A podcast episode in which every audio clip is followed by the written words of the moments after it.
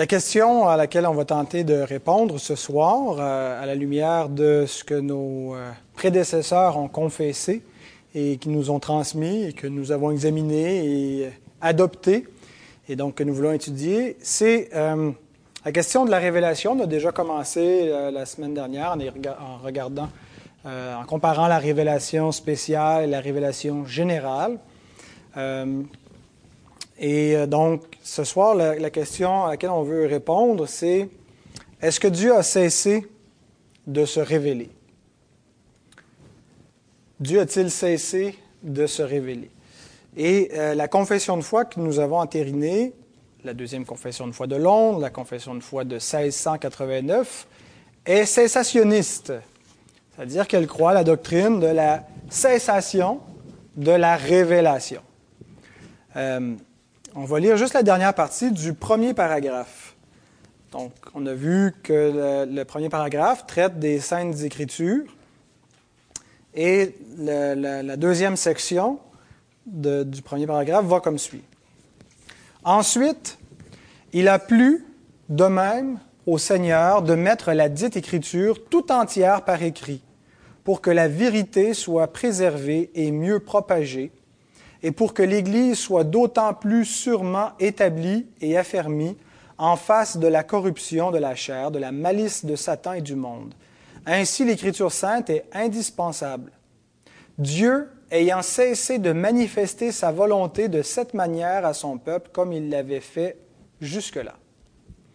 Donc, le point de la confession euh, au niveau du cessationnisme, c'est que euh, la révélation spéciale, ce n'est pas que l'écriture sainte. La révélation spéciale, quand on la compare avec la révélation générale qui est la nature, qui révèle qu'il y a un Dieu et par laquelle tous les hommes connaissent Dieu, Bien sûr, le problème n'est pas dans la révélation générale, si elle ne les mène pas à, adorer le vrai Dieu. Le problème vient des ténèbres à l'intérieur de l'homme, euh, qui fait en sorte qu'il change la vérité en mensonge et qu'il retient captif la vérité. Il ne veut pas l'écouter, cette vérité-là, et il se fait des faux dieux. Et puis il est inexcusable. Donc il a besoin d'une révélation euh, directe de Dieu, qu'on appelle la révélation spéciale, euh, qui est donc ce que Dieu a révélé par sa parole, une révélation verbale. Lorsque Dieu a révélé comment l'homme peut être sauvé, il a révélé qui il est. Et donc, la révélation spéciale n'est pas que la Bible.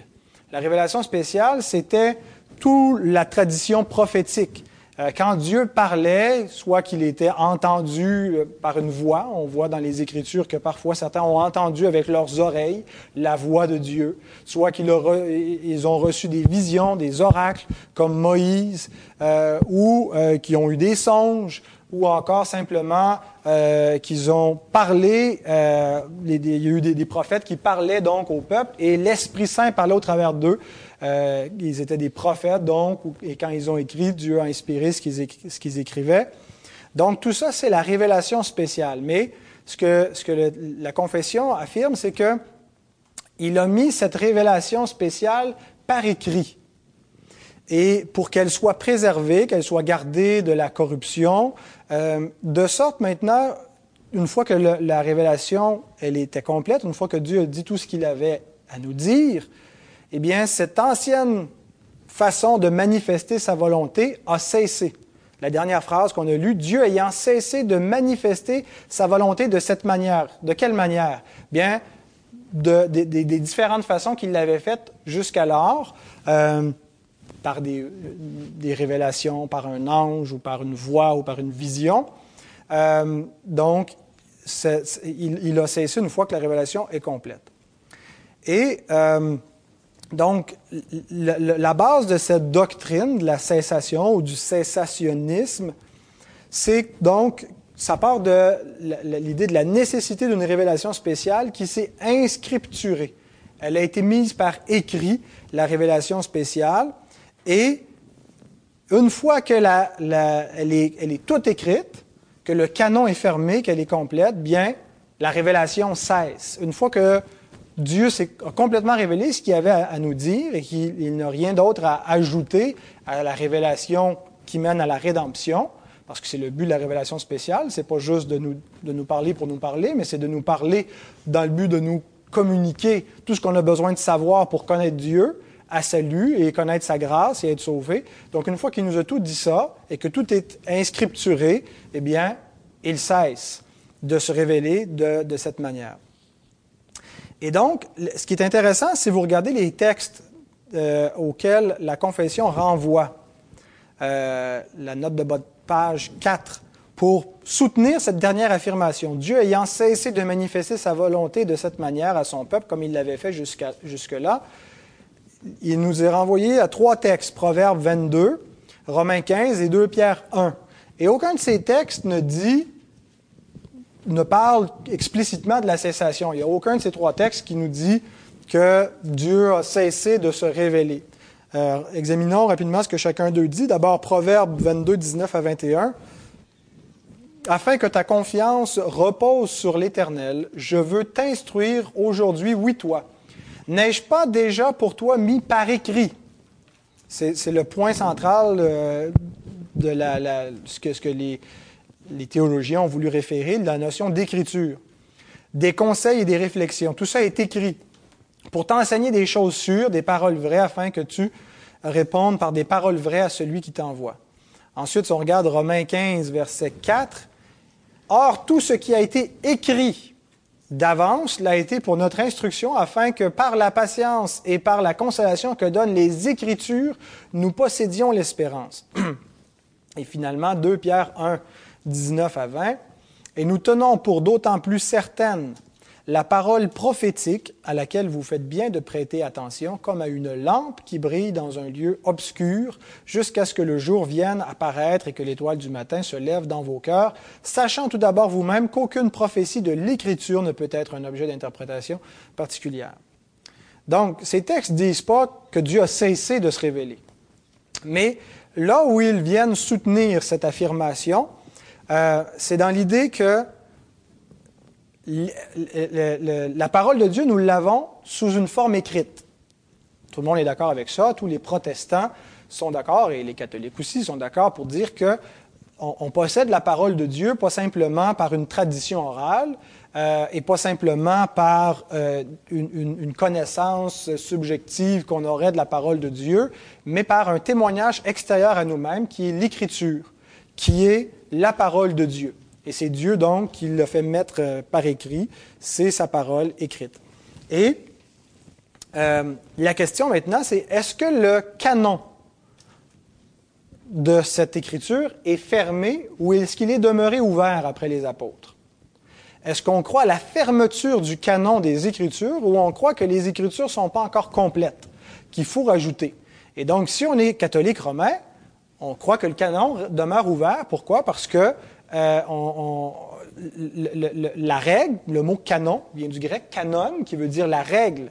Et donc, la règle qui doit euh, déterminer la foi, qui mesure la foi et qui, détermine, qui, qui, encadre la foi, n'est pas fermée avec l'Écriture. C'est pour ça qu'il canonise des écrits, euh, des conciles, des, des, enseignants, des théologiens qui sont morts, qui ont été canonisés, parce qu'ils viennent dans la règle. Le canon demeure ouvert pour eux, le canon, c'est l'Église. Et donc, l'autorité que Jésus donnait à ses apôtres pour lier des choses sur la terre et pour délier des choses qui allaient être liées, déliées devant Dieu. Vous vous souvenez quand Jésus dit à, Pierre, euh, tu es Pierre, sur cette pierre, je bâtirai mon Église. Il lui donne les clés du royaume des cieux. Il dit, ce que tu vas lier sur la terre va être lié dans les cieux. Ce que tu vas délier sur la terre va être délié dans les cieux. Ceux qui vous pardonnerez les péchés seront pardonnés. Ceux qui vous retiendrez les péchés seront retenus. Il donne donc aux apôtres une grande autorité pour parler en son nom. La question est de savoir, est-ce que ce pouvoir-là de parler au nom de Christ, d'affirmer, de parler au nom de Dieu sur la terre et de, donner la doctrine par laquelle les hommes sont sauvés s'ils la croient ou sont perdus s'ils la rejettent, c'est pas en eux-mêmes qu'ils avaient le pouvoir de dire bon toi t'es sauvé, toi je t'aime pas, t'es pas sauvé. C'était pas comme ça. C'était vraiment de parler au nom de Dieu et d'affirmer les choses par lesquelles les hommes étaient sauvés ou, perdus. Mais c'est euh, euh, par la puissance de l'Esprit qu'ils ont fait ces choses-là. Il leur a donné une puissance surnaturelle du Saint-Esprit pour les conduire dans toute la vérité. Des fois, on prend ces promesses apostoliques, on les applique à tous les chrétiens, sans voir qu'en réalité, c'était des promesses spécifiquement aux apôtres pour établir l'Église du Christ sur la terre, et en particulier pour euh, rédiger ce qui, ce qui manquait encore aux Écritures et parler au nom du Seigneur. Euh, donc, et dans le mot apôtre, euh, c'est un envoyé plénipotentiaire, celui qui a le plein pouvoir pour agir au nom de celui qui l'envoie. C'est un pouvoir juridique qu'a l'apôtre. Et donc, la différence entre la conception que nous avons comme protestants qui sont cessationnistes et les catholiques romains qui sont non cessationnistes, c'est que pour nous, on ne croit pas que cette autorité apostolique se soit transmise, qu'elle soit restée ouverte, qu'elle ait été donnée après la mort des apôtres au clergé de l'Église qui peut continuer de canoniser, de mettre des choses dans la règle, mais on croit que cette autorité était limitée aux douze. Euh, et donc, celui qui, qui, remplace Judas, qui fait partie aussi des douze, l'apôtre Paul, ou en tout cas, on peut dire qu'il y en a treize, mais peu importe le conseil apostolique. Puis il n'y a pas que des apôtres qui écrivent le Nouveau Testament. On en viendra quand on va parler du canon proprement, si le Seigneur le permet, la semaine prochaine. Mais, donc, nous croyons que la règle, euh, et c'est d'ailleurs ce qu'on lit dans la première section de la confession de foi, au tout début, l'Écriture est la seule règle, le seul canon, canon, la seule règle suffisante, certaine et infaillible de la foi, de toute connaissance qui sauve, de foi, d'obéissance. Donc, euh, donc, dès qu'on croit au principe sola scriptura, et c'est ce qui distingue fondamentalement un protestant d'un catholique romain, eh bien, on est cessationniste. Euh, il y a des, donc, il va y avoir différents degrés. Euh, il y en a qui vont être strictement sensationnistes, qui croient qu'il n'y a plus aucune révélation. Il y en a d'autres qui croient que, bon, de manière générale, il n'y a plus d'apôtres, le canon est fermé, que, le processus d'inscripturation de la révélation spéciale ne se continue plus au-delà des apôtres, euh, mais que il reste encore des révélations ponctuelles que Dieu pourrait nous donner, euh, qui n'ont pas la, même autorité que la Bible, mais quand même euh, que Dieu pourrait nous dire fais ceci ou fais cela dans une circonstance ponctuelle. Euh, mais donc, dès qu'on reconnaît le principe sola scriptura, que Dieu se révèle dans l'Écriture seule et que la tradition n'est pas inspirée, que l'Église n'a pas l'autorité de canoniser qui que ce soit ou quoi que ce soit, bien on est cessationniste. Maintenant, il reste à déterminer jusqu'à quel degré on l'est, mais on croit qu'il y a quelque chose qui a cessé. On croit que le processus d'écriture inspiré a cessé, donc ça fait de nous des cessationnistes. Euh, maintenant, pourquoi est-ce que le canon serait fermé? Pourquoi est-ce que, euh, sur quoi est-ce qu'on base notre, conviction que, que, la parole de Dieu est complète? En particulier, et pas seulement là, mais en particulier sur Hébreu, chapitre 1, versets 1 et 2. Une affirmation importante qu'on retrouve euh, concernant l'Écriture sainte. Après avoir autrefois, à plusieurs reprises et de plusieurs manières, parlé à nos pères par les prophètes. Donc on voit ici ce que, l'Écriture réfère, euh, la confession réfère en disant euh, a, que Dieu, euh, en fait, c'est presque paraphrasé là, dans la, section. attendez que je revienne juste un petit peu derrière, là, dans votre confession de foi.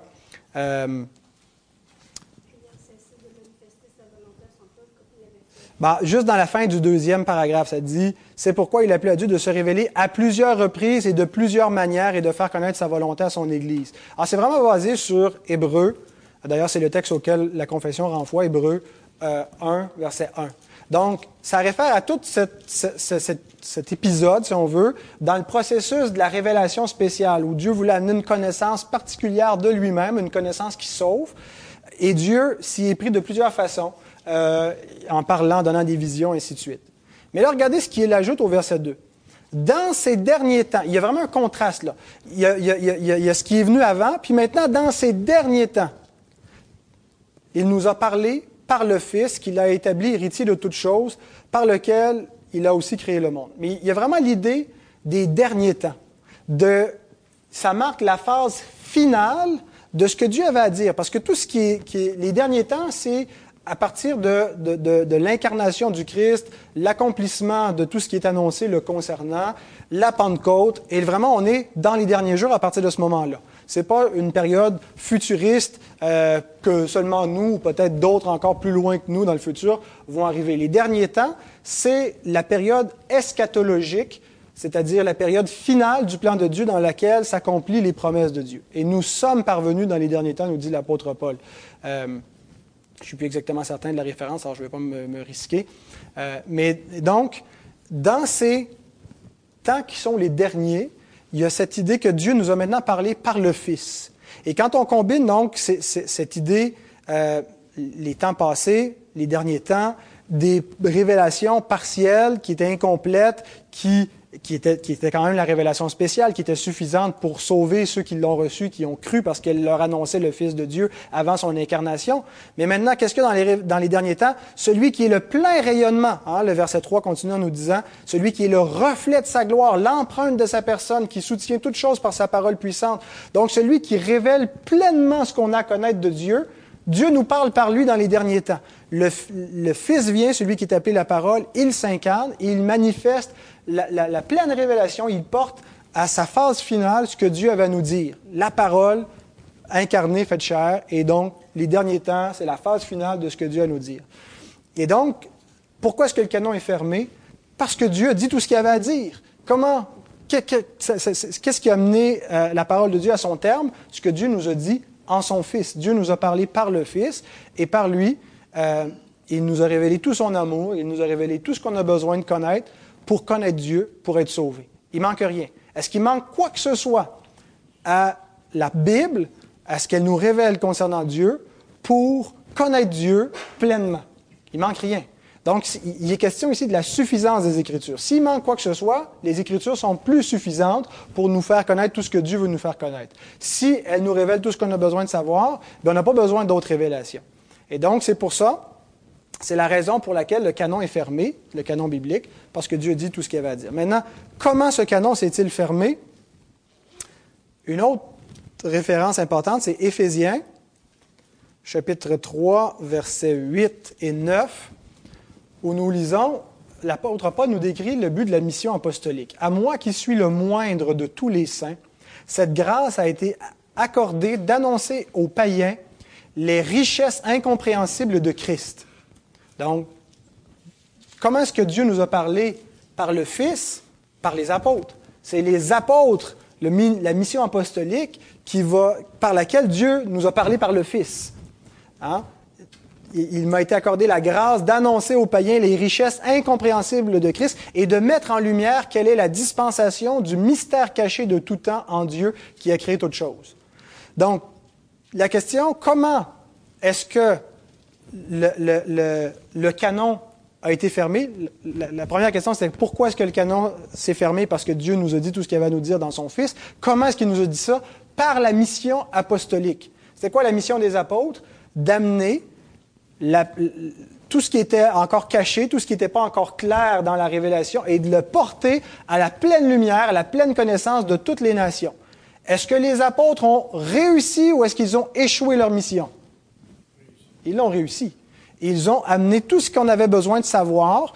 Dieu a tout dit ce qu'il avait à dire au travers d'eux et il a porté à la pleine connaissance la, dispensation du mystère caché de tout temps. La lumière, elle est là, elle est complète. Donc, comment est-ce que le canon s'est fermé?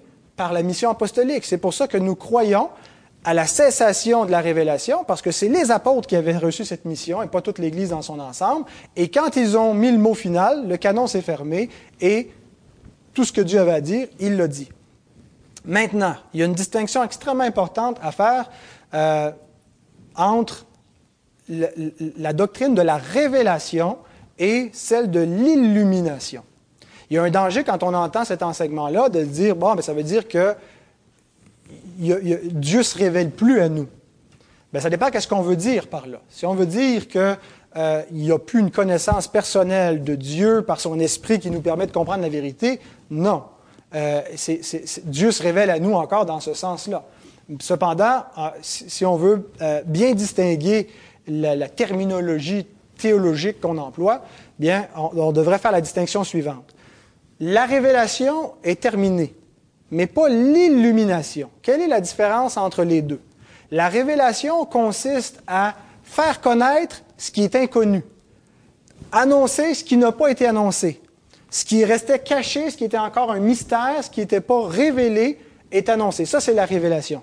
L'illumination, ce n'est pas d'annoncer quoi que ce soit de nouveau, c'est de faire comprendre aux croyants ce que Dieu a révélé. C'est de rendre intelligible dans l'esprit du croyant, dans l'intelligence de ceux qui croient et qui lisent la parole, ce qui est déjà révélé. Donc, Dieu ne nous révèle rien de nouveau. Quand on lit la Bible, puis qu'on a une révélation, on peut appeler ça une révélation si on veut, mais ce qu'on a en réalité, c'est pas que Dieu nous révèle quelque chose qu'il n'avait pas révélé. C'est que Dieu illumine à notre intelligence quelque chose qu'il avait déjà révélé. Et donc, euh, l'implication, c'est que Dieu ne nous révèle rien qui n'est pas dans sa parole, qui n'est pas dans la Bible. Euh, bon, est-ce qu'il peut y avoir des exceptions? Est-ce que c'est possible que Dieu ait déjà intervenu depuis que les apôtres sont morts euh, sans passer directement par l'Écriture sainte? Ou est-ce qu'il a révélé même des choses euh, qui, qui, qui, je veux dire, des, des prophéties comme, on, comme euh, euh, certains le croient? Je suis, je suis, ouvert parce que Dieu est, est, est, est tout-puissant, puis personne ne peut limiter Dieu. Dieu le fait avant la fermeture du canon, et puis il peut le faire après la fermeture du canon. Alors, mais ce n'est plus la norme. Et l'Église ne devrait pas s'attendre et rechercher de nouvelles révélations une fois que toutes les révélations claires ont été données. Et la Bible ne nous donne pas de promesse que Dieu va nous révéler des choses qui ne sont pas déjà dans sa parole. Elle nous promet que l'Esprit va illuminer tout ce qui est déjà révélé, que c'est ce qu'on devrait chercher à comprendre, mais pas qu'il va y avoir un ministère du Saint-Esprit auprès des croyants qui va au-delà de ce qui a été révélé ou qui agit indépendamment de la révélation actuelle. Et en disant ça, on ne devrait pas penser qu'on a moins que ceux qui croient avoir des révélations autres que la Bible. Euh, comme si ben nous, c'est poche, tout ce qu'on a, c'est la Bible, puis il y en a qui hein, ont, une révélation directe de Dieu, c'est encore plus haute que ce que les réformés ont. En réalité, quand on cherche d'autres révélations, on méprise pas mal la révélation qui est déjà sur place.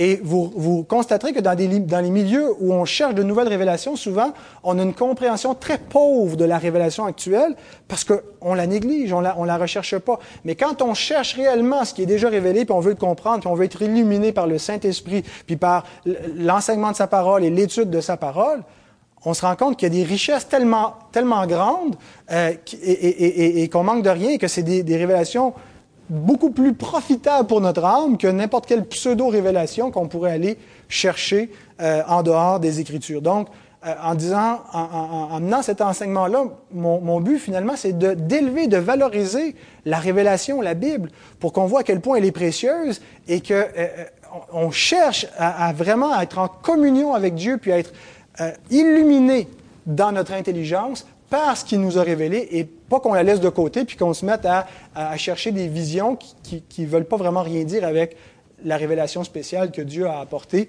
qui révèle la plénitude de sa grâce, l'éclat de son être, de sa beauté. Alors voilà euh, ce que j'avais à partager. Est-ce que vous avez des questions brièvement? Alors je vais présumer que vous trouviez que c'était clair et que